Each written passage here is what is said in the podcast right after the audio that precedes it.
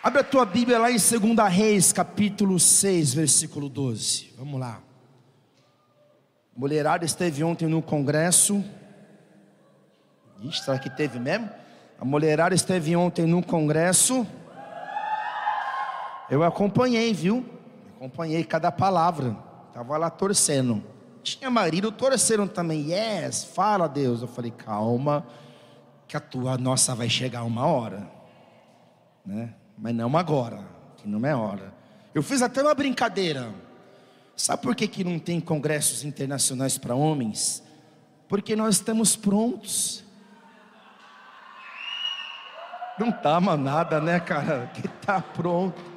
O único que tá, o único que tá, o único que tá, o mais pronto aqui é o Juliano, churrasqueiro, pintor, guitarrista, baixista. Tentei falar com ele no meio de semana. Cadê o Juliano? Ah, tá em cima do telhado, pastor. Cara, cozinheiro, dançarino, padeiro, boleiro. Cara, se um dia acontecer um cataclisma mundial, mundial, guerra Z, guerra zumbi, eu quero ser amigo do Juliano, porque ele vai ter barraca, vai ter luz na barraca, ele vai ter aquele aquele bunker, sabe que em cima, embaixo da casa dele tem um bunker. Se der uma guerra nuclear, tá tudo pronto, cara, porque ele não, ele pensa amanhã à frente. Ele tá aqui, mas já tá tudo programado a semana dele amanhã. E é verdade, não é nem brincadeira não. São da coisa que ele é corintiano, né? Aí se fosse santista, aí já se fosse santista, já era já era co-pastor há muito tempo já. Então só a dica, a dica, né, para você crescer na carreira gospel. Mas amém. Abriu lá em 2 Reis, capítulo 6, versículo 12. Vamos orar?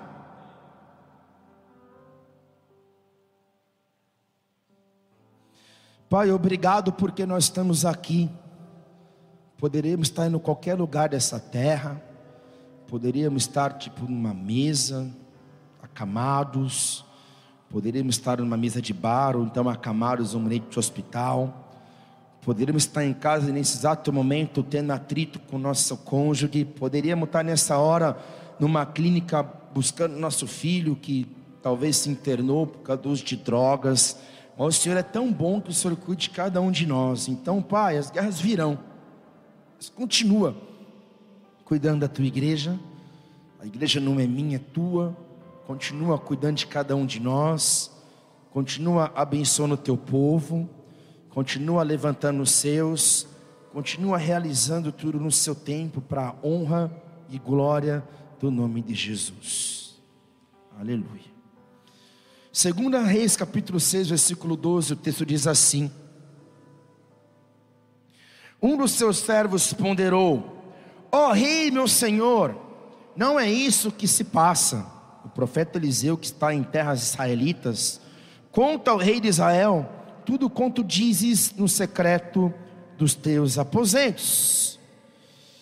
Estava acontecendo uma guerra, um enfrentamento o rei da Síria, e a Síria era a nação mais potente daquele tempo, tanto de forma econômica, tanto como armamento bélico, e o rei da Síria se levanta contra o reino de Israel.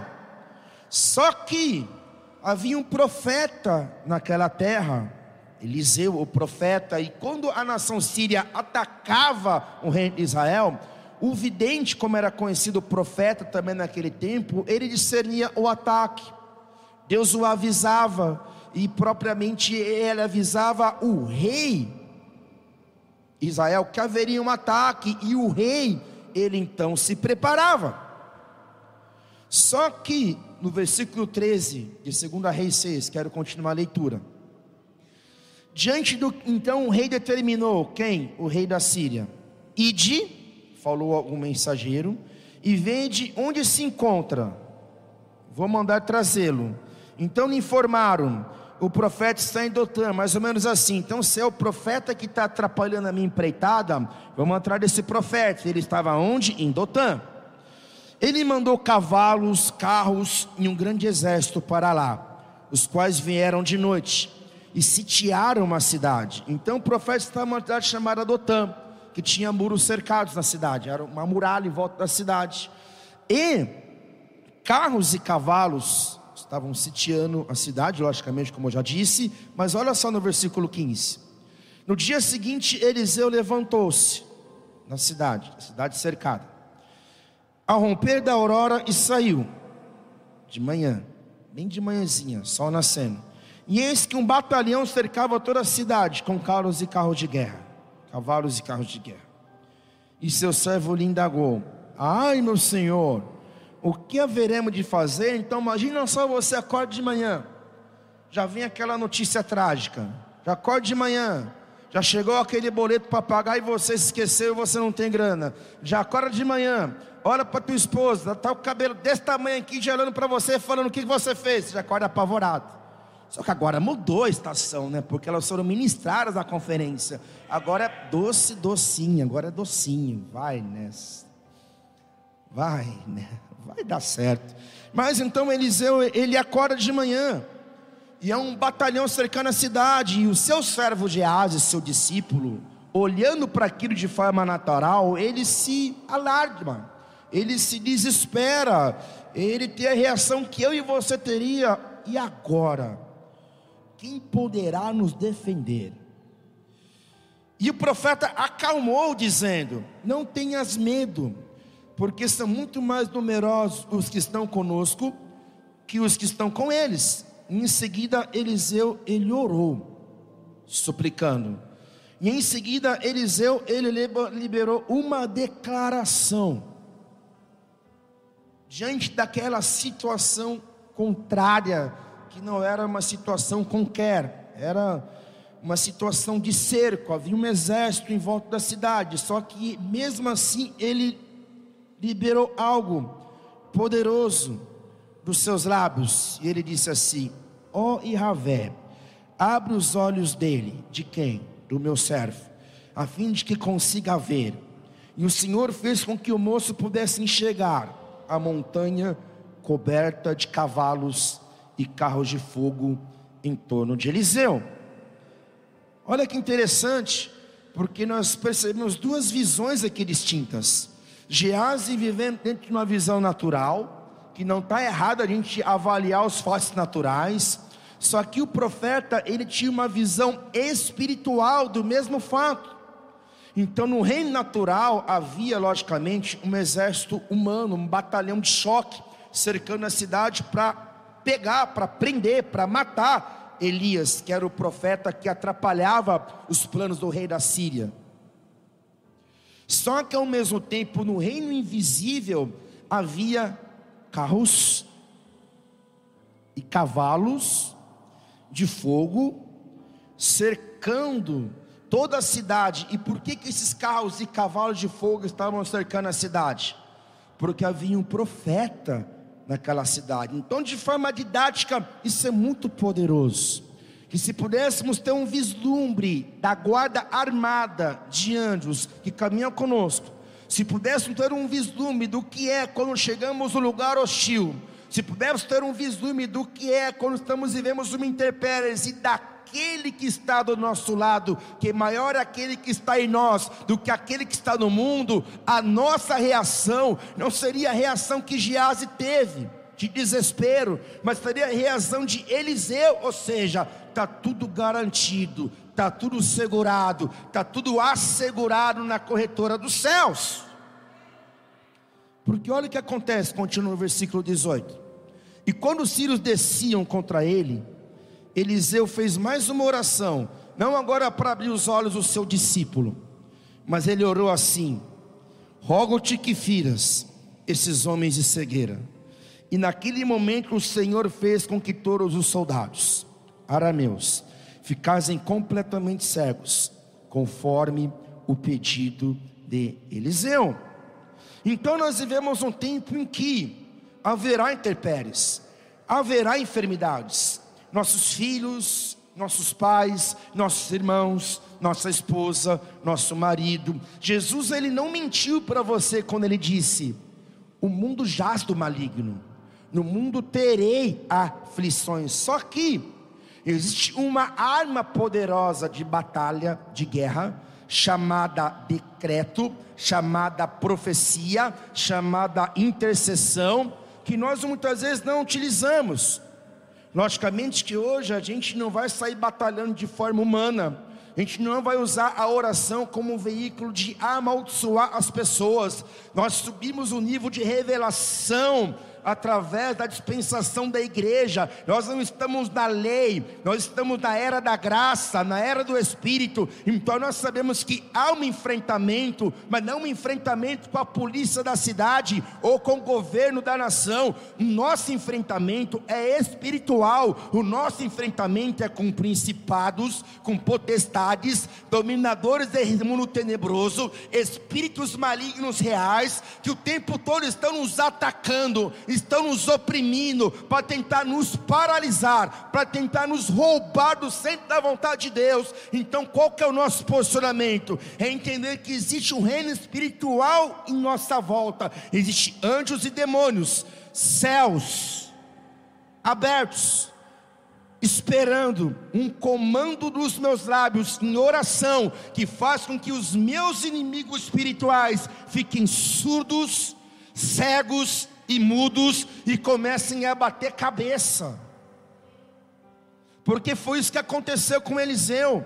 Ele liberou um decreto, e esse decreto fez com que os soldados sírios começassem a bater cabeça entre si, porque ficaram cegos. Então, querido, essa é uma estação que aquilo que te cercava, aquilo que te atrapalhava, que aquilo que atacava o teu emocional, os demônios que estavam escravizando os seus filhos em enfermidades, em doenças, em vícios, aquilo que paralisava a igreja, está nessa hora, nessa hora, sendo amarrado, cego, surdo e mudo e expulso para o abismo e para o lugar que Jesus Cristo determinar. Aleluia, crê nisso.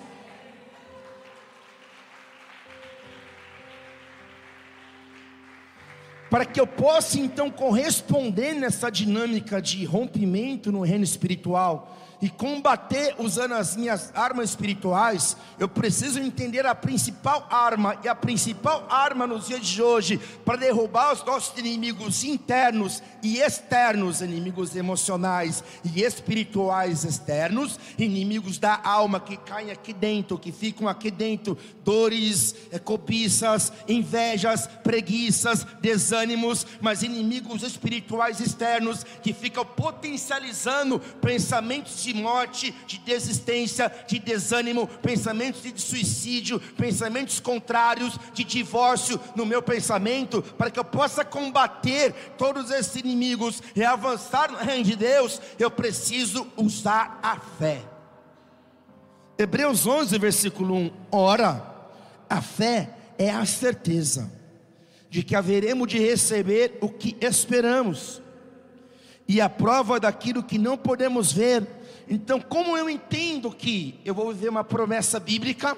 Como que eu entendo que eu posso sair ileso de uma situação contrária? Como que eu entendo que eu posso viver sobrenaturalidade na vida, na minha família, na vida dos meus filhos? Como que eu realizo esse enfrentamento espiritual contra hostes malignas que querem destruir minha chamada ministerial, que querem destruir os sonhos de Deus para minha vida, que querem matar, roubar e destruir o meu casamento? Como que eu enfrento? Eu enfrento através da fé.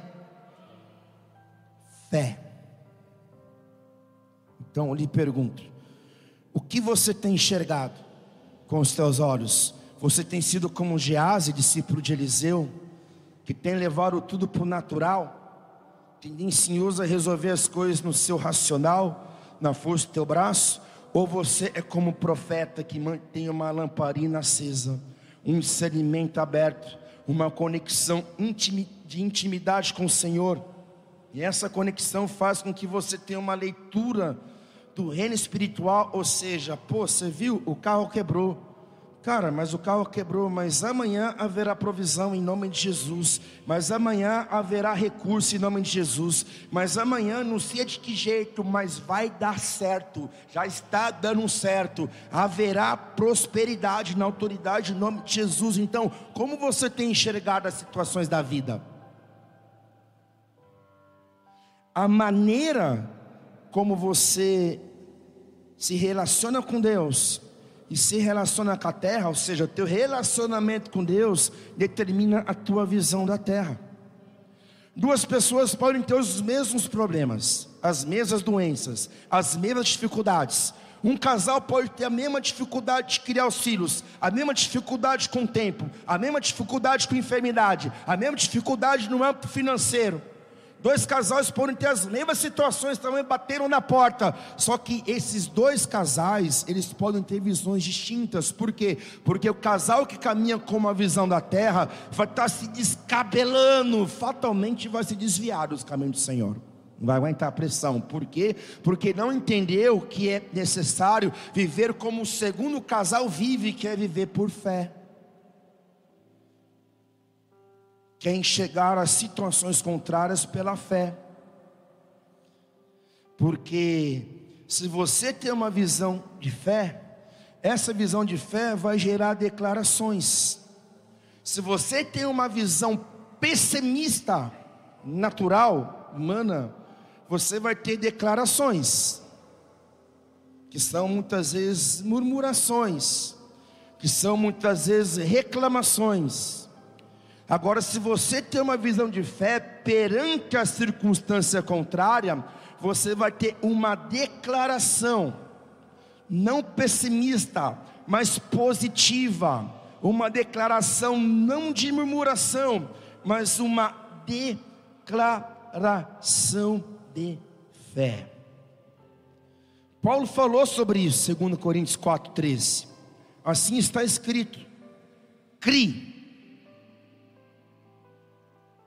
Por isso declarei, com esse mesmo espírito de fé, nós igualmente cremos, e por esse motivo falamos. Então, o que você tem falado nos últimos dias?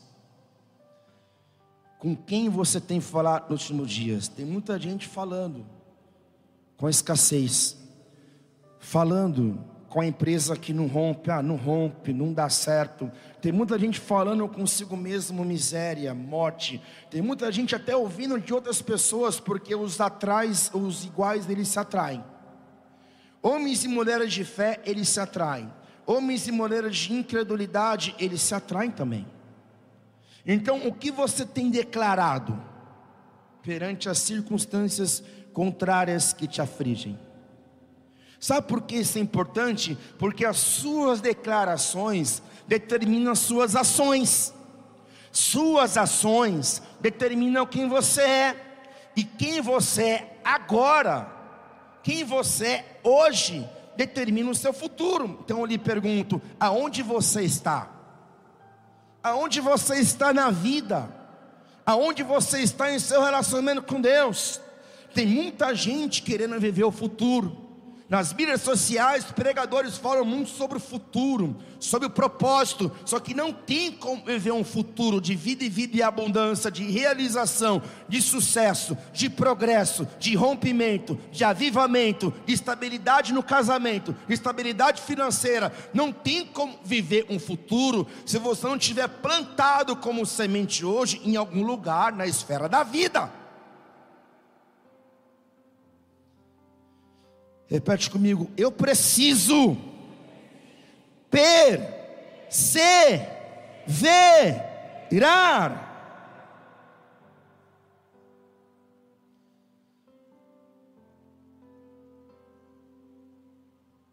Qual, então, tem sido seu discurso, seu discurso nesses dias? O seu discurso é exatamente o que você está pensando. Está pensando em desistir? Essa é a clássica. Vim para o culto hoje pensando em já falar com o pastor para deixar o ministério. Parabéns. Grande homem, grande mulher de Deus que você é. Que exemplo para os seus filhos. Que exemplo para a sociedade como cristão.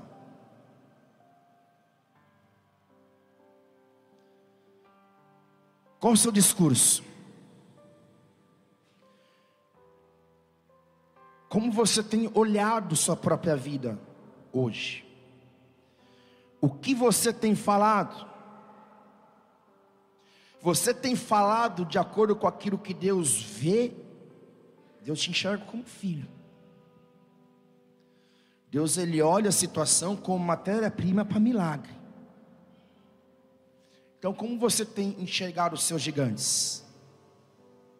Com insônia, glutonaria, estresse, ansiedade, pensamento acelerado, ou você tem enxergado as intempéries da vida pela ótica de Deus, e a ótica de Deus é fé. Importante você despertar a tua fé viva nesses dias. É importante você alinhar os teus conjuntos de crenças. Por quê? Porque de acordo com aquilo que você crê, você vai falar. E palavras, nós entendemos pela escritura bíblica, não são apenas palavras, palavras são sentenças. Eu lembro quando eu era do mundo. E eu ia limpar minha moto e a moto, alguma coisa saía errado, eu já xingava aquela moto, eu falava um monte de besteira. Se minha mãe falasse alguma coisa contra, ela falava: Ah, quer saber? Eu vou morrer com essa moto mesmo.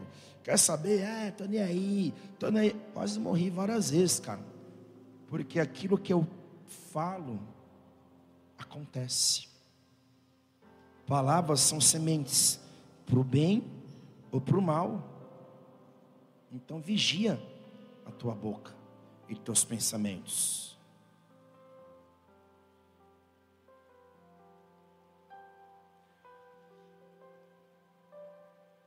Existem terminologias para avaliar esse conceito chamado fala. Uma dessas terminologias conectadas a esse conceito chamado fala são os famosos decretos. O que é um decreto? Segundo o dicionário tradicional, um decreto é uma ordem ou uma resolução emanada de autoridade superior ou instituição civil ou militar, leiga ou eclesiástica. Um decreto, ele é uma ordem. Então vamos entender uma coisa importante hoje. A palavra de um homem ungido. E eu não estou falando dos ungidos do Senhor, os pregadores, os ungidos do Senhor, os congressos.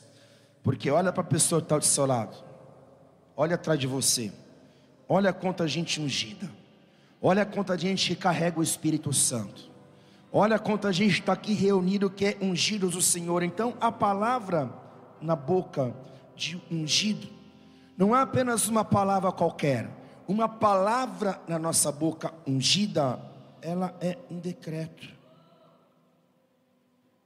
é um decreto.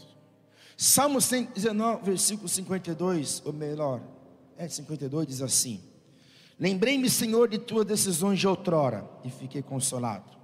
Arrebatou-me a indignação contra os ímpios que abandonaram tua lei. Teus decretos tornaram-se meus cânticos na casa onde vivo como migrante. Então, quando participamos do momento de louvor e adoração, você não está simplesmente cantando, ou vendo uma performance, um show. As canções ecoadas pela boca de ungidos de Deus, elas são decretos, são declarações, são profecias, são intercessões, são sementes do reino espiritual. Então, por isso que o espírito de religiosidade, ele faz de tudo para te impedir, não de vir na igreja, pode vir para a igreja, mas ele te impede de vir aqui e de você ler as canções do telão e que você não declare. É como se colocasse uma mordaça de timidez na sua boca uma mordaça de orgulho. Eu não vou ceder, porque eu sou machão. Se minha esposa me ver cantando e me ver chorando, eu vou ficar aqui. Então o reino espiritual de trevas não quer que a igreja use a sua maior arma, que são os decretos, que é o poder das palavras, que é o poder da fala. Vou te dar um exemplo.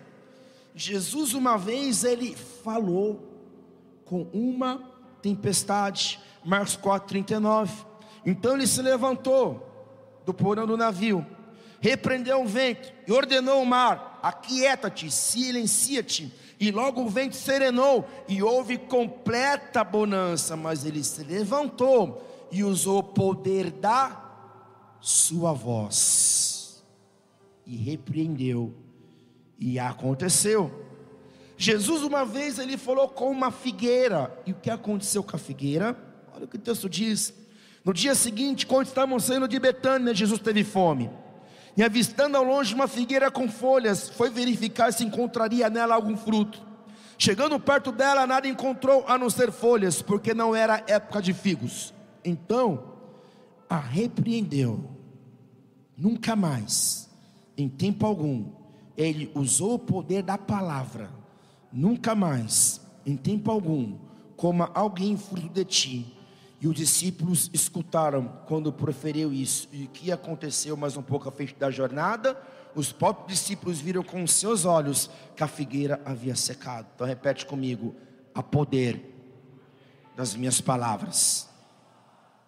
Jesus uma vez usou palavras liberadas para interagir com o reino espiritual, propriamente ele estava lidando com espíritos malignos. Olha o que o texto diz, Lucas 4,33. Entremente da sinagoga havia um homem possesso de demônio, ou seja, de um espírito imundo, que berrou com toda a força: Ah, que tu queres conosco, Jesus de Nazaré? Vieste destruir na nós, sei bem quem tu és, ó Santo de Deus. Mas Jesus o repreendeu, ordenando, declarando, decretando, fica quieto e sai desse homem. E imediatamente o demônio jogou o homem no chão, perante todos, e saiu dele sem o ferir. Então não adianta simplesmente você carregar a unção. Não adianta simplesmente você vir para o culto, sentar na cadeira, vai embora para casa. Se você não se levantar e não começar a usar a tua palavra de comando, de decreto contra aquilo que te oprime toda segunda-feira, aquela depressão que quer te roubar, se você não usar a tua voz contra o mundo espiritual contrário maligno, esse mundo espiritual maligno vai continuar a te oprimir, porque olha que interessante, Jesus chega no ambiente, os demônios já se alvoraçam, porque eles sabem que tem que sair, e começa a dialogar com Jesus, e Jesus ele se levanta diz: fica quieto. E imediatamente o demônio jogou um homem no chão. Quando começamos a ver rompimento em esferas da vida que eram dominadas por escravidões de trevas, quando começamos a lidar com os espíritos malignos que nos levam à pornografia, há pensamentos de adultério, há uma vida de mentira, há uma vida de desânimo, há uma vida de apatia, há uma vida deprimida. Quando começamos a levantar a nossa voz, é comum alguns turbilhões, sabe por quê? Porque está acontecendo libertação. Eu olho para esse homem e esse homem endemoniado, ou melhor, eu olho para esse homem jogado no chão, e eu vejo que Jesus já havia dado uma ordem, e esse homem começou a ser agitado pelo espírito maligno. Então, há algumas agitações na sua vida, alguns desconfortos que acontecem com você, algumas coisas começam chacoalhadas na sua existência, e você acha que é o diabo atacando, mas não é que ele está atacando, ele está saindo, ele está saindo, ele está saindo, ele está saindo, ele está saindo, ele está saindo. Então, na autoridade do nome de Jesus Cristo, os espíritos malignos que estavam nesse lugar, rondando tua vida, rondando as tuas emoções. Eles estão batendo em retirada, eles estão batendo em retirada para nunca mais voltar. Em o nome de Jesus, em o nome de Jesus, em o nome de Jesus. Oh!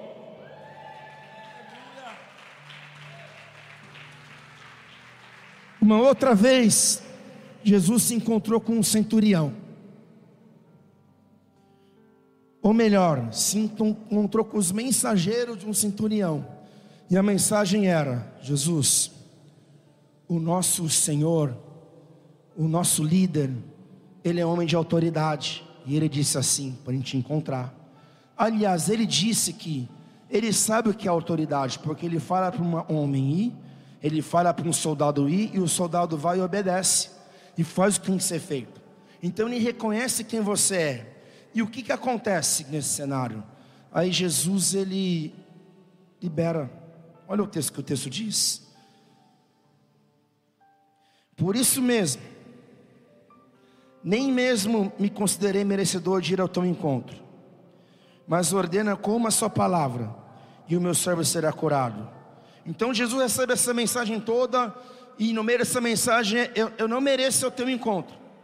Centurião falando, o mensageiro falando pelo centurião, mas ordena uma só palavra, e o meu servo será curado.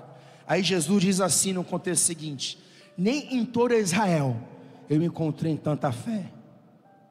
Sabe o que acontece?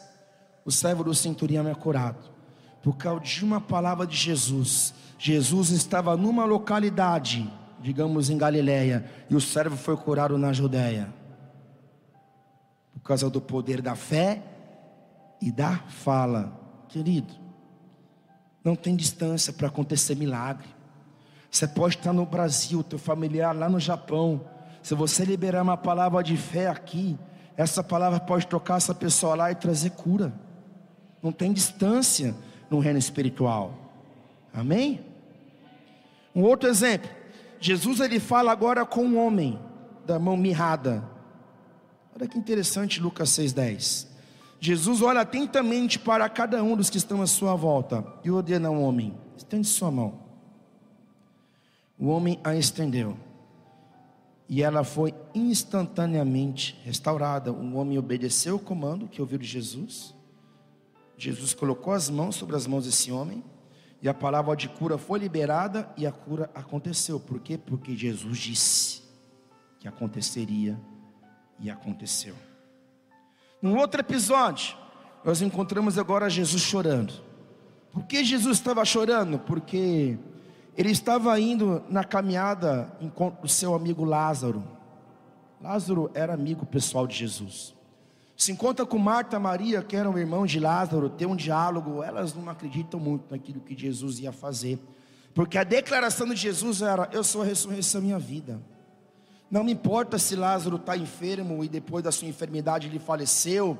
O que importa é que a ressurreição minha vida. Marta fala: ah, tá bom, a gente vai se encontrar com Lázaro na ressurreição. Maria também disse: se o Senhor estivesse aqui, não teria acontecido. Aí Jesus ele se indigna. Há uma tradução da Bíblia King James que, que Jesus fez assim. Sabe quando você dá aquele, oh, não aguento mais.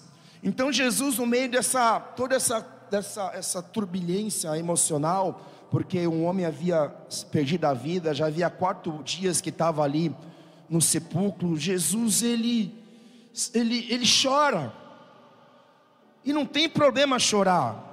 Só que o que vai levantar o que levantaria Lázaro não seria o choro. Você vai perder todos os litros de água do seu corpo, cara, se você continuar chorando. Então chega uma hora que não dá para ficar chorando apenas. Ou você enxuga a lágrima, ou mesmo chorando você levanta sua voz de fé e libera a palavra em nome de Jesus, porque olha o que Jesus fez. Quatro dias o morto estava em processo de putrificação, decomposição. Só estava a cabeira cabeluda do He-Man lá. Só estava a caveirona lá. E Jesus fala para quem estava em volta: rolem as pedras, tirem a pedra, porque havia uma pedra grande no sepulcro e as pedras são roladas. E Jesus libera uma palavra: Lázaro vem para fora. Quando Jesus libera essa palavra, sabe o que acontece com a lei da gravidade, com a lei da física? Sabe o que acontece com o reino espiritual? Sabe o que acontece no lugar onde Lázaro estava no céu? Imagina Lázaro lá no céu, cara, com Abraão. Cheguei, estou feliz a vida, Abraão olha para ele, porque não era o céu ainda, era um compartimento parecido com o céu chamado seio de Abraão, que os mortos em Deus ficavam no Antigo Testamento, os salvos, os profetas, assim por diante. Então Lázaro chega lá e fala: és Abraão? Cheguei, cara. Nossa, foi difícil chegar aqui. Confesso que em algum momento eu acreditei que talvez não seria a realidade. Me deu medo, porque na hora que eu morri, mas eu estou aqui, cara. Abraão, pode entrar tem uma sala aqui com uma hidromassagem, tem uma quadra de tênis, tem uma TV de LED gigante, você vai poder acompanhar a Copa do Mundo. Senta ali, ó, naquela sala pequena, pega a ficha que Jesus já está te esperando lá. Jesus não, que Jesus não tinha morrido ainda. Já tem lá um anjo te esperando lá, cara, para trocar uma ideia com você. Quer suco, quer Coca-Cola, o que, que você quer? Aí Lázaro fala, cara, se eu soubesse que era tão bom assim, eu teria vindo antes. Na hora que ele vai sentar no sofá, porque a alegria de pobre dura pouco, aí veio uma voz lá da terra: Lázaro! Se levanta, Lázaro, vem para fora, Lázaro. Aí Abraão fala assim, mano, não tem o que fazer. Se o chefe está chamando, é melhor obedecer. Então, morte, dá licença, anjos, peguem Lázaro e traz ele de volta para a vida. Aí Lázaro volta para a terra, o espírito volta para o corpo. Imagine o corpo em decomposição, cara. As bactérias, uma olhando uma para outra, pensando assim: o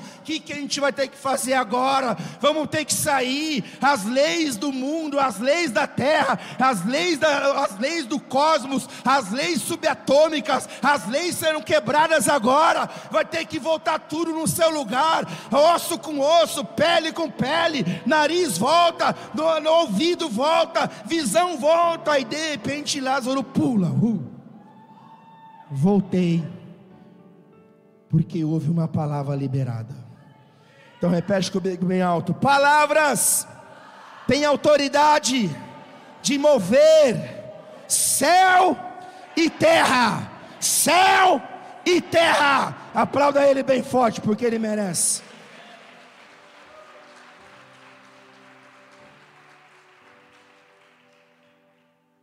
Atos 3, versículo 1.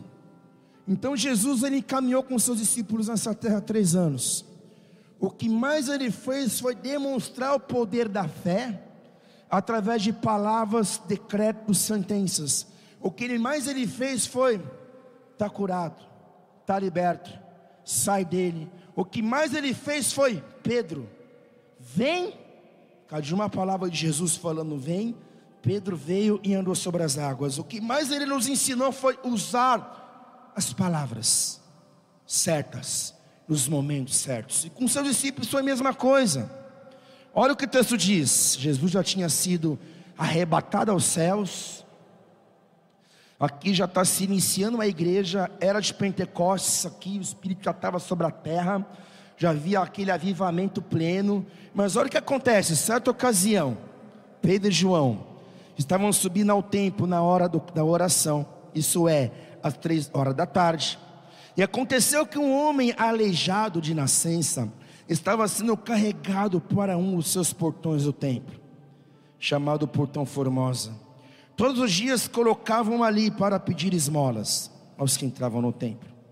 Quando viu que Pedro e João iam entrar no templo, pediu que lhe dessem um donativo. Fixando nele o olhar, Pedro e companhia de João disse: Olha para nós. E o homem olhou para eles com atenção na expectativa de receber deles alguma ajuda. Então esse camarada que estava na frente do porta do templo, na frente do templo da Porta Formosa, esse camarada ele tinha uma expectativa, por quê? Porque ele já tinha se acostumado em viver de donativo, de assistencialismo, já tinha acostumado a receber a marmitinha quente. De uma certa forma estava bom, cara. Estou aqui, sou paralítico mesmo, não tenho mais esperança. Enfim, me dá uma moeda pelo amor de Deus, uma moeda meu por caridade, uma moeda. E, beleza, só que está Pedro e João. Só que Pedro e João estavam indo da hora nona, três horas da tarde, para o templo para orar. Para orar. Pedro e João, discípulos de Cristo, três anos de caminhada. Pedro e João haviam acabado de sair do maior congresso de todos os tempos, que foi a descida do Espírito Santo do cenáculo. 120 pessoas embriagadas de Deus, aquele mover, as línguas espirituais. Pedro e João, então, os apóstolos agora. Então, quando eles estão passando naquele ambiente, o homem olha para Pedro e João, Pedro e João olham para aquele homem, e Pedro, olhando para aquele homem, diz assim: Eu não possuo prata nem ouro mas o que tenho, isso te dou. O que eu tenho, isso te dou. Igreja, entenda o que você tem. Ótimo, nós fazemos assistencialismo, nós entregamos marmita, nós estamos no hospital, nós estamos nas clínicas, a igreja deve realizar isso, só que não é só isso. Nós temos um poder em nós e você precisa crer que não é sentimento, não é arrepio no braço, é fé, nós temos uma unção em nós, nós temos o Espírito Santo em nós, o cara da quitanda, o dono da Microsoft, que não conhece Jesus, não tem esse poder, o governo dos Estados Unidos da América, o arsenal bélico da, do, do Pentágono, não tem esse poder, a China, com suas bombas atômicas, não tem o poder comparado com esse, eu e você temos o poder do Espírito Santo em nós, e até quando a gente vai reter esse poder? E até quando a gente vai ser mero religioso de se confrontar com as situações e querer terceirizar e querer fugir e se amedrontar? Querido, não é sobre você, é sobre o poder da cruz sobre a eclésia, é sobre o sangue de Jesus Cristo, é sobre esse nome que tem toda a autoridade. Então, igreja minha, acorda, desperta, começa a abrir a tua boca, começa a profetizar começa a liberar a tua boca, que o teu filho adolescente, ele não vai ser uma mosca morta, mas você vai ser um homem cheio do Espírito Santo, começa a confrontar as enfermidades, começa a confrontar os espíritos caídos, então igreja minha, boca não é para comer, boca é para profetizar, então levanta as suas mãos e profetiza. Um tempo de avivamento, um tempo de crescimento, um tempo de multiplicação multiplicação na casa. Oh, xerecamacere cantere babachore. Becataraia socateria comanaya. Checotaraquetere bachore camabasore.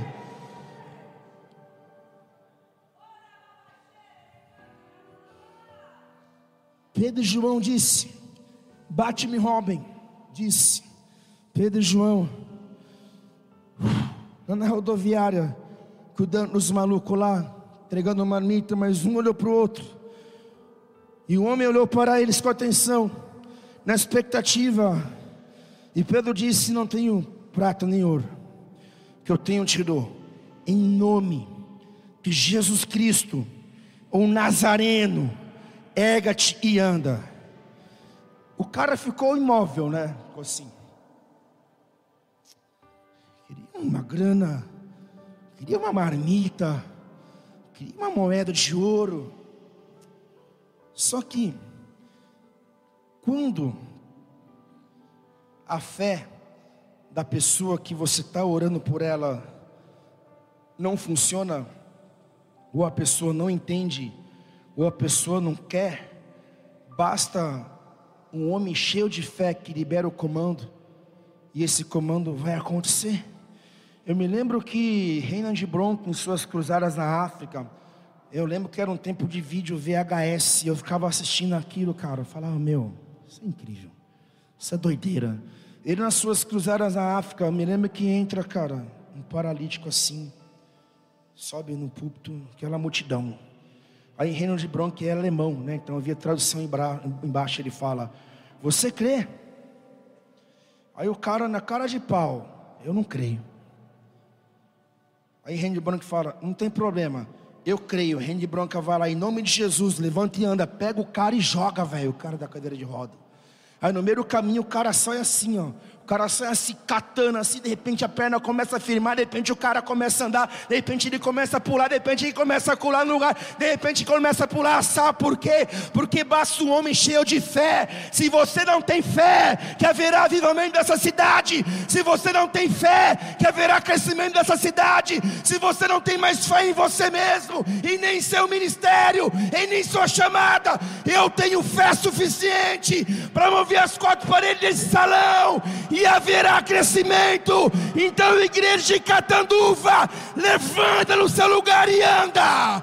Levanta em nome de Jesus e começa a andar. Oh!